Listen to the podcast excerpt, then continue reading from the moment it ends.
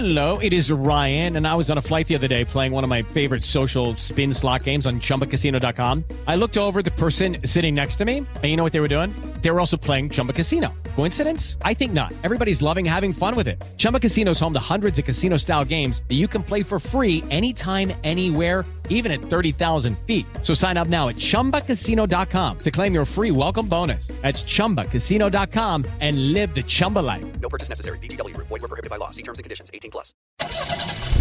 Segurança, Eficiência energética. tecnologia, Conectividade. lançamentos, Super esportivos. design, Mercado. salões, Grandes campeões. motosport. Os principais lançamentos do mercado automotivo. Começa agora. Máquinas na Pan, com Nilson César e Alex Rufo.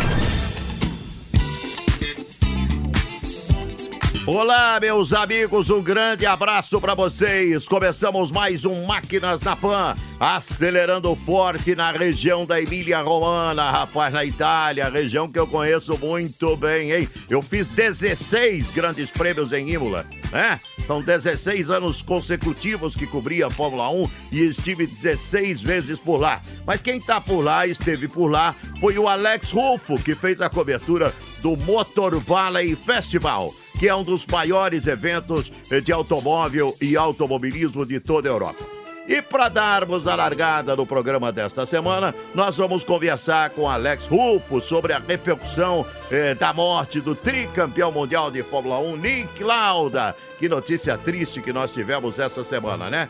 Com ele foi notícia nos principais jornais da Itália e com os especiais eh, de homenagem ao piloto austríaco também. O Alex, eh, por favor, meu caro Alex, conta pra gente como foi a repercussão eh, da morte do Nick Lauda, que é queridíssimo na Ferrari, né? Porque é, é, é, o torcedor da Ferrari é ferrarista demais e apaixonado, e sempre foi apaixonado por quem ganhou o título por lá.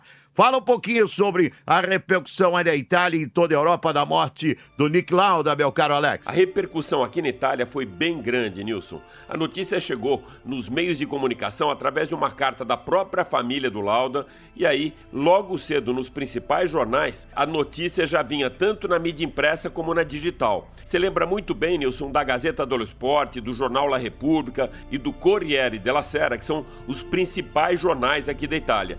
E todos eles, principalmente os digitais, iam atualizando as informações a cada 15 minutos com especiais da vida do Lauda, suas conquistas, a repercussão na Europa inteira, né, que o cara era um grande ídolo aqui na Europa, não só na Itália, e a gente sabe o quanto é valorizado um piloto da Ferrari.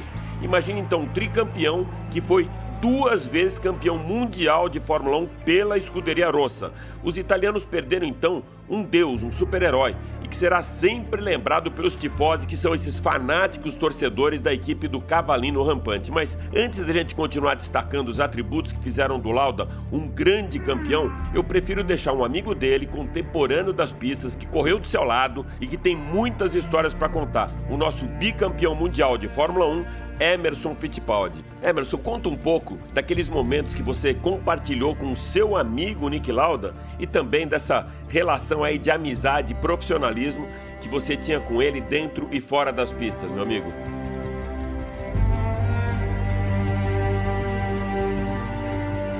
Alex, que bom, bom estar falando com você.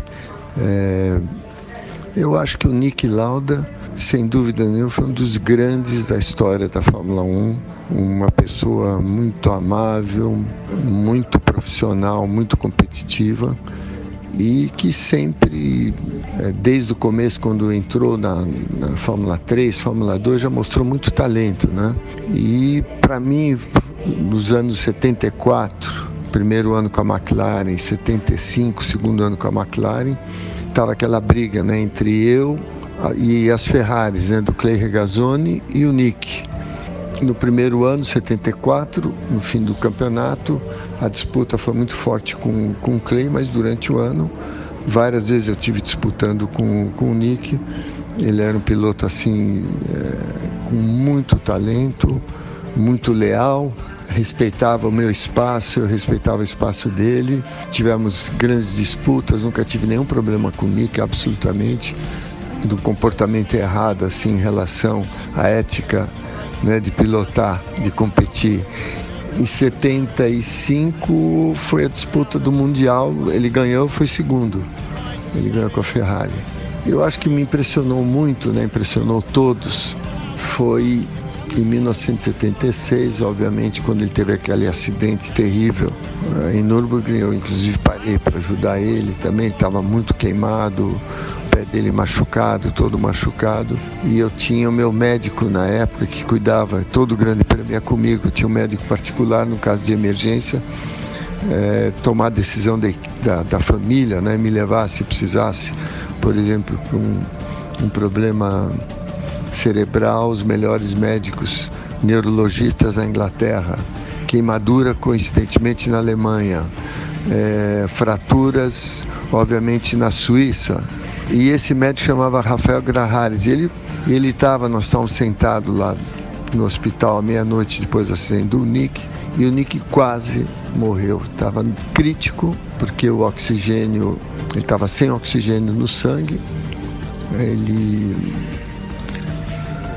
teve a pleura do pulmão praticamente queimada, então não conseguia oxigenar o sangue. Então eles estão fazendo transfusão uma atrás da outra para manter ele vivo. E como milagre, pela determinação, pela vontade, né, primeiro de vencer e de viver, é, o Nick conseguiu em menos de dois meses voltar a guiar em Monza, que foi um milagre. É, foi uma coisa excepcional, que acho que foi um exemplo não só no mundo do automobilismo, mas esporte de modo geral, né? Uma recuperação assim fantástica, uma determinação, uma fé.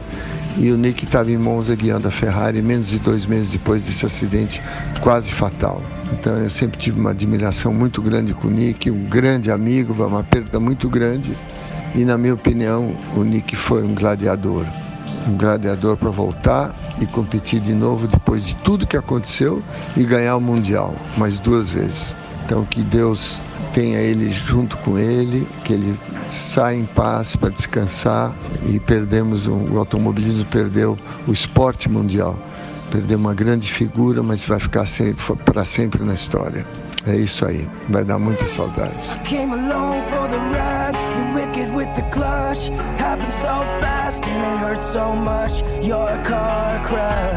Já começam os carros a caminhar vagarosamente com o local de largada para o Grande Prêmio da Bélgica.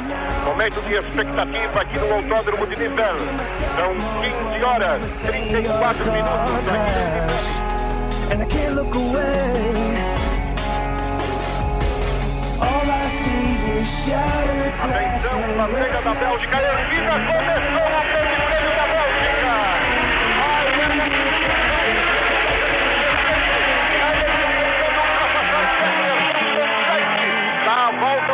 Stop at the red light. I couldn't stop at the red light. Your car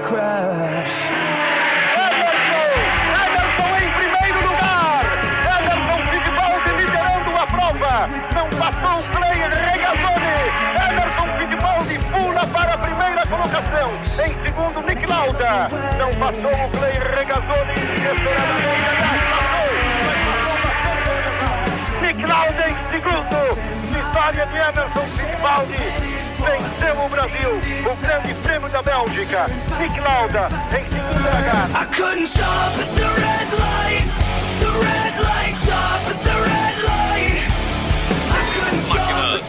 Máquinas na Pan. Que legal, muito emocionante mesmo. Primeiro o Emerson, um dos maiores amigos do Nick Lauda, comentando detalhes da sua relação aí com o piloto austríaco, o tricampeão Nick Lauda, ou Nick, né?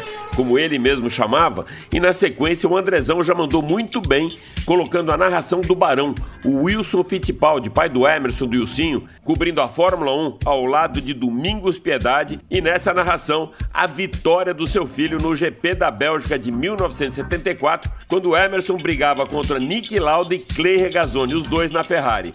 O Emerson venceu e já começou ali a colocar a mão na taça. Foi nesse ano, em 74, que ele conquistou seu bicampeonato. Nilson, uma época de ouro para o automobilismo, você não acha, meu amigo? Os anos 70, impressionante. Impressionante mesmo, meu amigo Alex, né? Eu me lembro muito bem desta época de ouro da Fórmula 1 dos anos 70, com Nick Lauda, com Clay Regazzoni, com Jack Stewart, com Emerson Fittipaldi, com François Sever, com James Hunt e por aí, né? E, e olha, me lembro também da cobertura pioneira da Jovem Pan na Fórmula 1 com o velho, eh, com o velho Barão, com Wilson Fittipaldi, com o nosso Cláudio Kassug, com Domingos Piedade. A Jovem Pan sempre foi é, um show e teve uma tradição muito grande na cobertura da Fórmula 1, é? Mesmo antes da televisão mostrar pro Brasil, né? Um negócio sensacional, é, a Jovem Pan, a ligação que teve nessa época e sempre terá é, com a Fórmula 1. Foi realmente um momento mágico, os anos 70 da Fórmula 1 e, e que o Nick Lauda agora descanse em paz. Máquinas na Pan.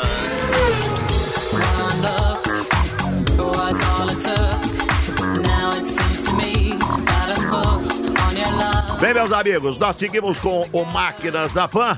E vamos lá conversar com o Alex Rufo de novo. O Alex que ele gosta de uma Europa, Estados Unidos, e tá certo, tem que viajar pelo mundo atrás das novidades do mercado automobilístico. Explica pra gente, meu caro Alex, como foi o Motor Valley Festival e, e, quais as fábricas dessa região que você também teve a oportunidade de visitar. Conta um pouquinho dessa viagem, Alex. É, Nilson, eu gosto muito de viajar mesmo, mas principalmente quando o assunto é a gasolina. Essa é a primeira edição do Motor Valley Festival aqui na Itália. O evento é muito completo e com muitas atrações para todos aqueles que curtem a máquina como nós dois, meu amigo.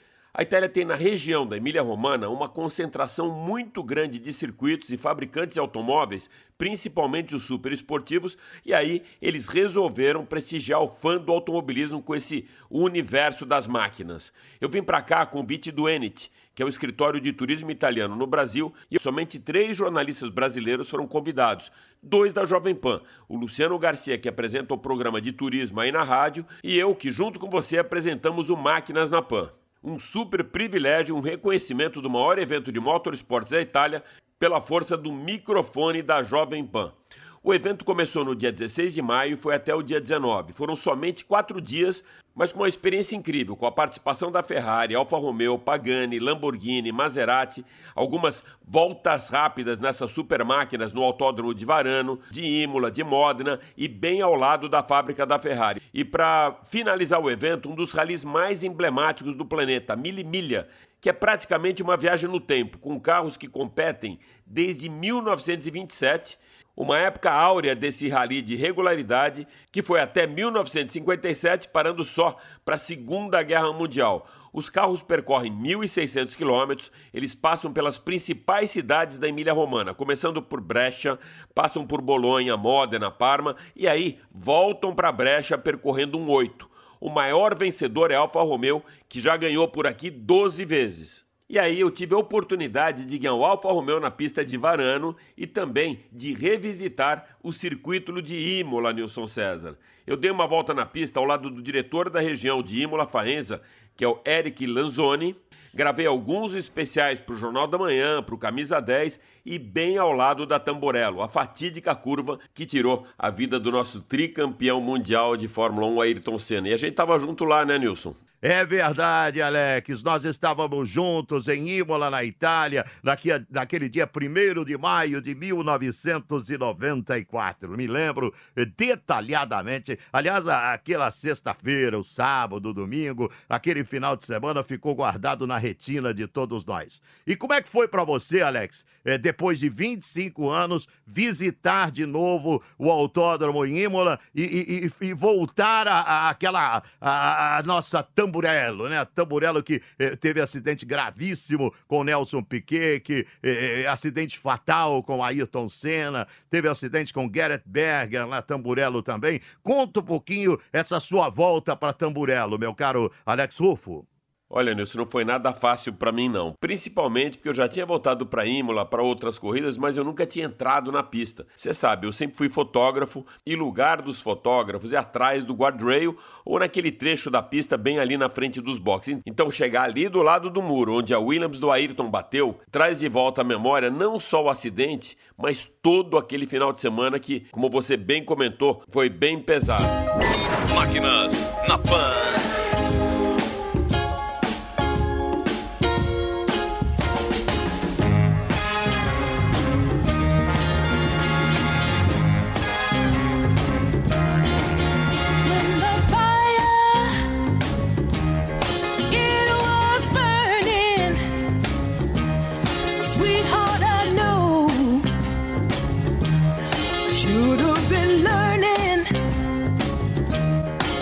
E nós seguimos com Máquinas da Pan. Mais algum convidado, meu caro Alex? Qual é a boa agora, Alex? Olha, nisso a gente tem a nossa visão depois de pelo menos 15 provas de Imola que a gente já cobriu, né? Eu de 86 pelo menos até 2006, mais ou menos aí que foi a última vez que teve um grande prêmio no circuito internacional Enzo e Dino Ferrari e que teve a vitória do Schumacher. O Schumacher venceu sete vezes, o Alan Prost três e o nosso tricampeão mundial de Fórmula 1 Ayrton também três. Mas eu queria ouvir agora uma leitura de quem não é da nossa praia. É jornalista, é da nossa casa aí, Luciano Garcia, que apresenta o programa de turismo, como foi para ele ter conhecido e ter andado pelo circuito de Imola. Olha, eu fiquei emocionado, principalmente porque a gente está relembrando né, o marco que foi a Ayrton Senna, não só para o Brasil, mas para o mundo inteiro, 25 anos da, do, da sua passagem. Fazer a, a, volta que nós fizemos, a gente fez duas voltas no, no Autódromo de Imola, a gente relembra tudo aquilo. O que mais me impactou é como a região é bonita. É, e na televisão, quando a gente vê sempre as provas, é tudo muito confuso, aquela confusão do automobilismo, a gente acaba não observando como o lugar é, é bonito, é calmo. A gente conheceu um parque com bicicletas e tudo perto de onde tem um monumento hoje. Tem a exposição também esse ano, muito agradável. Agora, Luciano, não dá para passar batido estando ali do lado como você fez na curva Tamborello emociona. Emociona porque você faz uma viagem no tempo realmente dos 25 anos, de tantas vezes que você viu a imagem e o mundo não conseguia entender o que tinha acontecido naquilo. Eu lembro muito bem, estava assistindo a corrida, realmente é, é, é emocionante. O que, que você achou do traçado, Luciano? A gente conversando com o diretor do Autódromo de Imola, ele, ele explicou que, principalmente depois de 94, é, o autódromo sofreu, sofreu várias intervenções e realmente ficou um dos mais seguros hoje do mundo. Enfim, você está no, no, coração da, da Emília-Romanha, perto de Bolonha, perto de Modena, perto de Parma. Realmente vale muito a pena é, conhecer também o autódromo. Nilson, depois dessa volta que o Luciano Garcia e eu demos na pista, eu voltei para Tamburello. E aí, eu gravei ali naquele ponto algumas passagens, né, alguns especiais para o Jornal da Manhã, para o Camisa 10, para o Máquinas na Pan e depois segui até a Curvatosa, que foi o ponto da pista que eu usei para fotografar a largada. Mas mesmo antes de chegar na Tosa, a gente acaba passando pela Gilles Villeneuve. Foi naquela curva que também o Roland Ratzenberger perdeu a vida depois de bater com o carro no muro, né, o austríaco Roland Ratzenberger. Então, aquele trechinho da Tamburello até o lugar onde eu escolhi para fazer a largada da corrida foi uma caminhada bem triste, meu amigo. A gente começou o nosso programa aí com homenagem ao, ao Lauda e eu lembro que logo depois do acidente do seu compatriota, né, o Ratzenberger, o Lauda e o Jack Stewart tentaram convencer o Ayrton a não participar da corrida, como se a bruxa tivesse solta, né? Então, primeiro o acidente do Rubinho, depois o Ratzenberger e que mostrava aí que os carros não eram seguros e a pista muito menos. Então, os dois tentaram convencer o Ayrton para não participar da corrida, numa tentativa para que os outros pilotos também seguissem o mesmo caminho. Mas na Fórmula 1, a gente sabe, o dinheiro fala mais alto, patrocinadores, direitos de TV, etc, tal, e aí a corrida aconteceu. Por outro lado, aquele acidente do Lauda em Nürburgring em 76 quando ele praticamente pegou fogo, né? Ele se queimou inteiro, promoveu uma das primeiras mudanças na segurança da Fórmula 1. E o do Ayrton foi um divisor de águas. Depois disso, a lateral do cockpit ficou bem mais alta para proteger a cabeça do piloto, redesenharam a célula de sobrevivência, a fibra carbono passou a ser mais utilizada, os circuitos sofreram grandes mudanças e passaram a priorizar a segurança. E aqui mesmo na Itália, em Imola, a Tamburello não existe mais. Ela deu lugar a uma chicane bem afastada do muro. Máquinas na Pan. É, eu digo que seja quem você for, seja é, qualquer posição que você tenha na vida, nível altíssimo ou mais baixo social. Tenha sempre como meta muita força, muita determinação e sempre faça tudo com muito amor e com muita fé em Deus, que um dia você chega lá. 25 anos sem Ayrton Senna. E para darmos sequência nesse nosso especial, o Alex conversou nesta semana com o diretor-geral da região de Imola Faenza, Eric Lanzoni. Vamos ouvir então.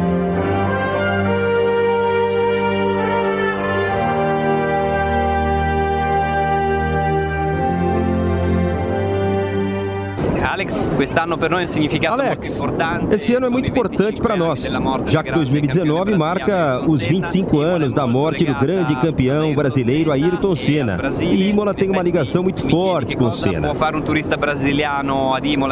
Oferecemos muitas opções, começando pela visita ao memorial com um monumento criado pelo escultor toscano Stefano Pierotti, dedicado a Ayrton Senna e colocando na curva do acidente a Tamborello. Há também uma visita guiada pela pista, com agendamento. Depois, a utilização de um simulador de corrida para que o visitante tenha a experiência de um Fórmula 1 no Autódromo Enzo Dino Ferrari. E também uma visita ao Castelo de San Pietro, onde Ayrton Senna se hospedava durante o Grande Prêmio de Fórmula 1 em Imola. Para finalizar, explorar a região do Motor Valley, ao lado de Imola, Modena, Bologna, onde se encontram a Ferrari, a Maserati, a Lamborghini e o museu dedicado a motorsports. Eric, eri alla gara a Imola al primo maggio 1994. Perguntei a Eric se ele estava na corrida de Imola no dia 1 de maio de 1994. Io c'ero come tanti ragazzi molesi della mia età, ero Sim, giovane, avevo eu 20 estava anni, e tantos outros de minha idade. Eu era bem jovem, tinha apenas delle 20 acque anos. Soubemos do acidente do Ayrton Senna, mas. Sem saber o que exatamente tinha acontecido, sem saber da gravidade do acidente. Imaginávamos que o mm, Senna fosse se recuperar no hospital. e e Um daqueles dias que todos os apaixonados pela Fórmula 1 si jamais esquecerão. l'11 Como no dia settembre, 11 de setembro. Então foi um dia triste para Imola e para todos triste os apaixonados pela Fórmula 1 no mundo di Formula inteiro. 1 in tutto il mondo. E ti sarebbe piaciuto vedere Senna a guida di una Ferrari? Você gostaria de ter visto o Senna pilotando uma Ferrari? Assolutamente sì, perché Nós estamos na região da Emília-Romana, que é uma região dos apaixonados pelos automóveis. Então, Ayrton guiando uma Ferrari, a emblemática Ferrari vermelha, para um público tão apaixonado pelo automobilismo,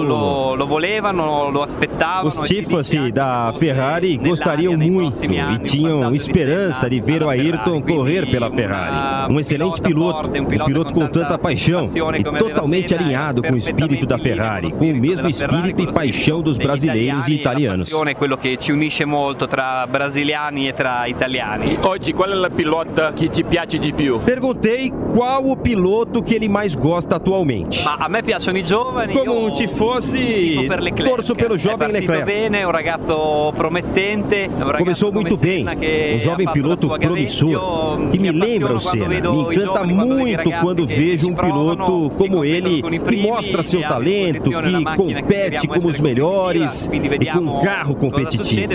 Vamos esperar para ver o que acontece. anche Se pode se sagrar campeão no Formula 1 dei tempi futuro, sinto que na época do Senna o nível era altíssimo, mas atualmente os anche pilotos andam forte, mas não representam. o toccare mito. quello che per noi rappresenta un mito. Cosa manca un pilota italiano per essere un campione? E o que falta para que um piloto italiano se torne campeão na Fórmula 1? Manca un po' di carisma, manca un po' di fiducia, ci sono dei Falta um pouco de carisma, falta incentivo e agora temos o jovem Romeo. Giovinazzi com a Alfa Romeo. Espero que em breve possa se tornar campeão, já que a Itália há tantos anos está sem um piloto de alto nível. e acho que pode ser bom para a Fórmula possa far 1 bene ter um piloto italiano Formula 1 como um grande campeão. Eric, hai un aneddoto da di Senna e Giancarlo Minardi? E Eric teria uma história para nos contar sobre Senna e Giancarlo Minardi? Tu Alex eh, lo sai, Ayrton Senna O Ayrton Senna, quando estava nas corridas, sempre comia um tagliatelle no motorhome da Minardi, porque já era sabido por todos da Fórmula 1 que era onde comia melhor, com certeza.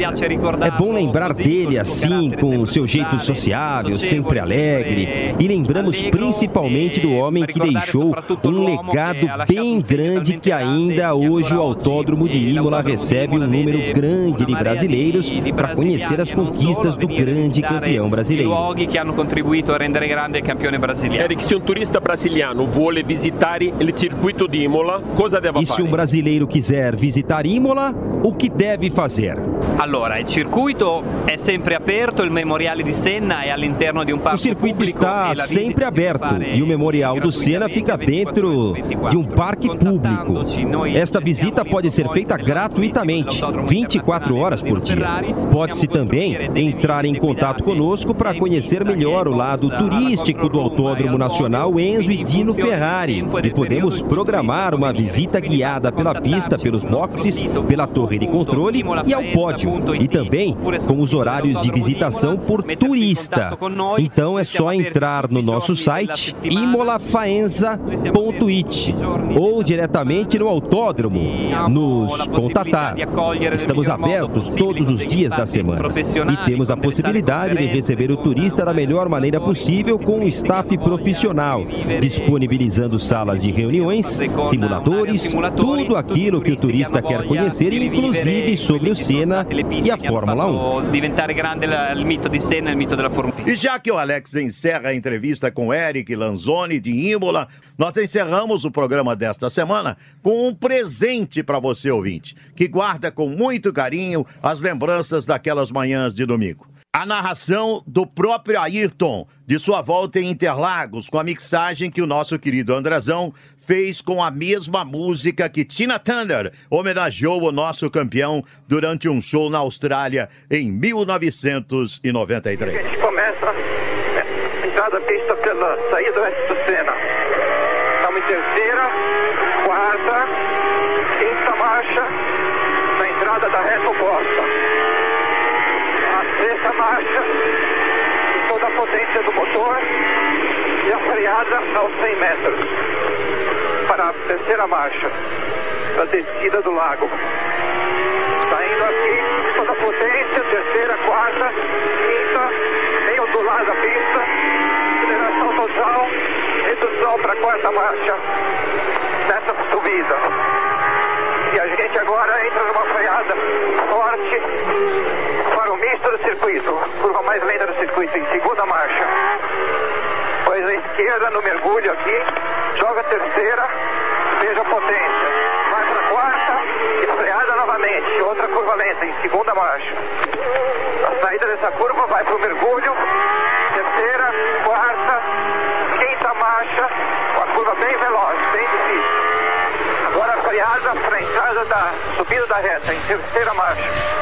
Aqui, veja toda a potência, para a quarta, quinta, e agora sexta marcha. E aqui, completa a volta do circuito encerrado. A freada do S do Senna.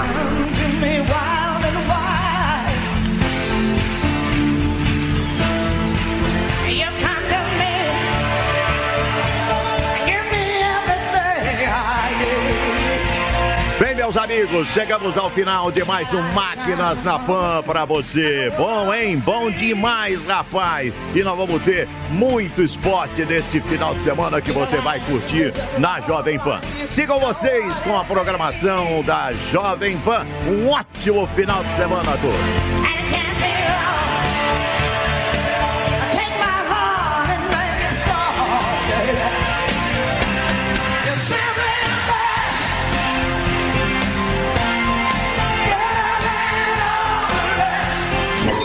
máquinas na PAN.